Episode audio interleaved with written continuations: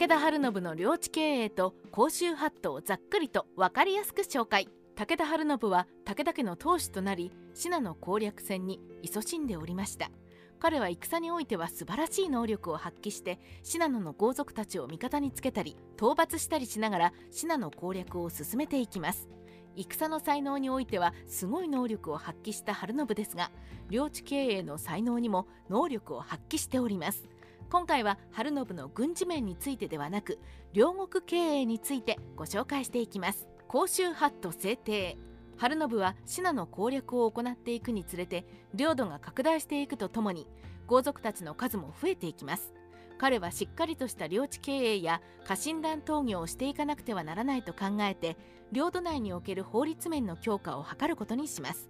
そして彼が戦の合間を縫って作り上げた法律が甲州ハットと言われるものです。甲州ハットの内容その1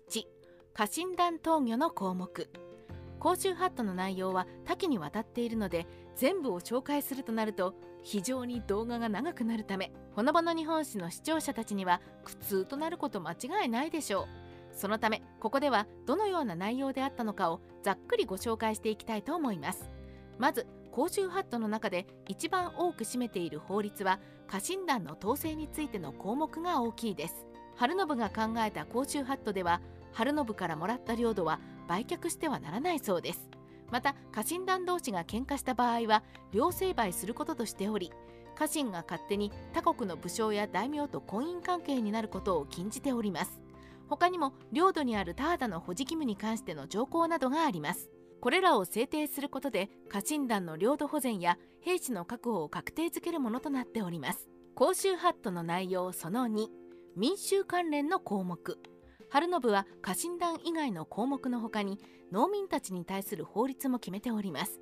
この農民らに対しての法律は年貢滞納の禁止や兵士が逃亡した際の罰則についても制定されております。他にも農民たちが七物を処分する際の規定などこの民衆関連の項目もいろいろな部分において法律化されており多岐にわたって法律が制定されております。甲州ハットを制定した目的。さて春信はなぜこのようなややこしい法律を制定することにしたのでしょうか。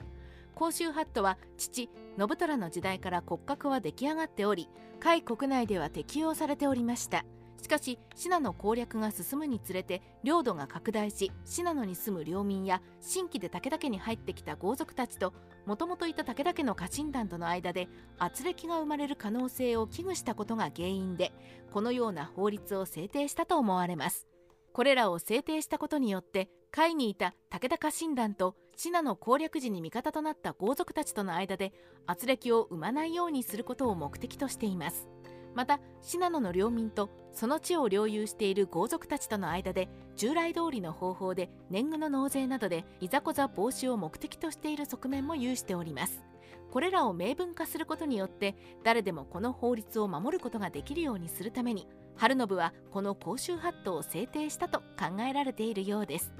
戦国史ライター黒田蓮の独り言。戦国時代はどうしても大名同士の華やかな戦の場面に目を向けてしまいがちです。これは三国志や前漢時代春秋戦国時代でも同じでしょう。しかしこれらの戦に目を向けることも大事ですが各国戦を行うためにどのような政策を国に施していたのかを知ることでより深く日本の戦国時代や中国の古代史を知ることができるのではないでしょうか。しかしこれらのことは戦場のようにあまり華々しいことがないためかなりの忍耐力を要するかもしれませんがほのぼの日本史ではこれらをできる限り分かりやすくご紹介していきたいと思います。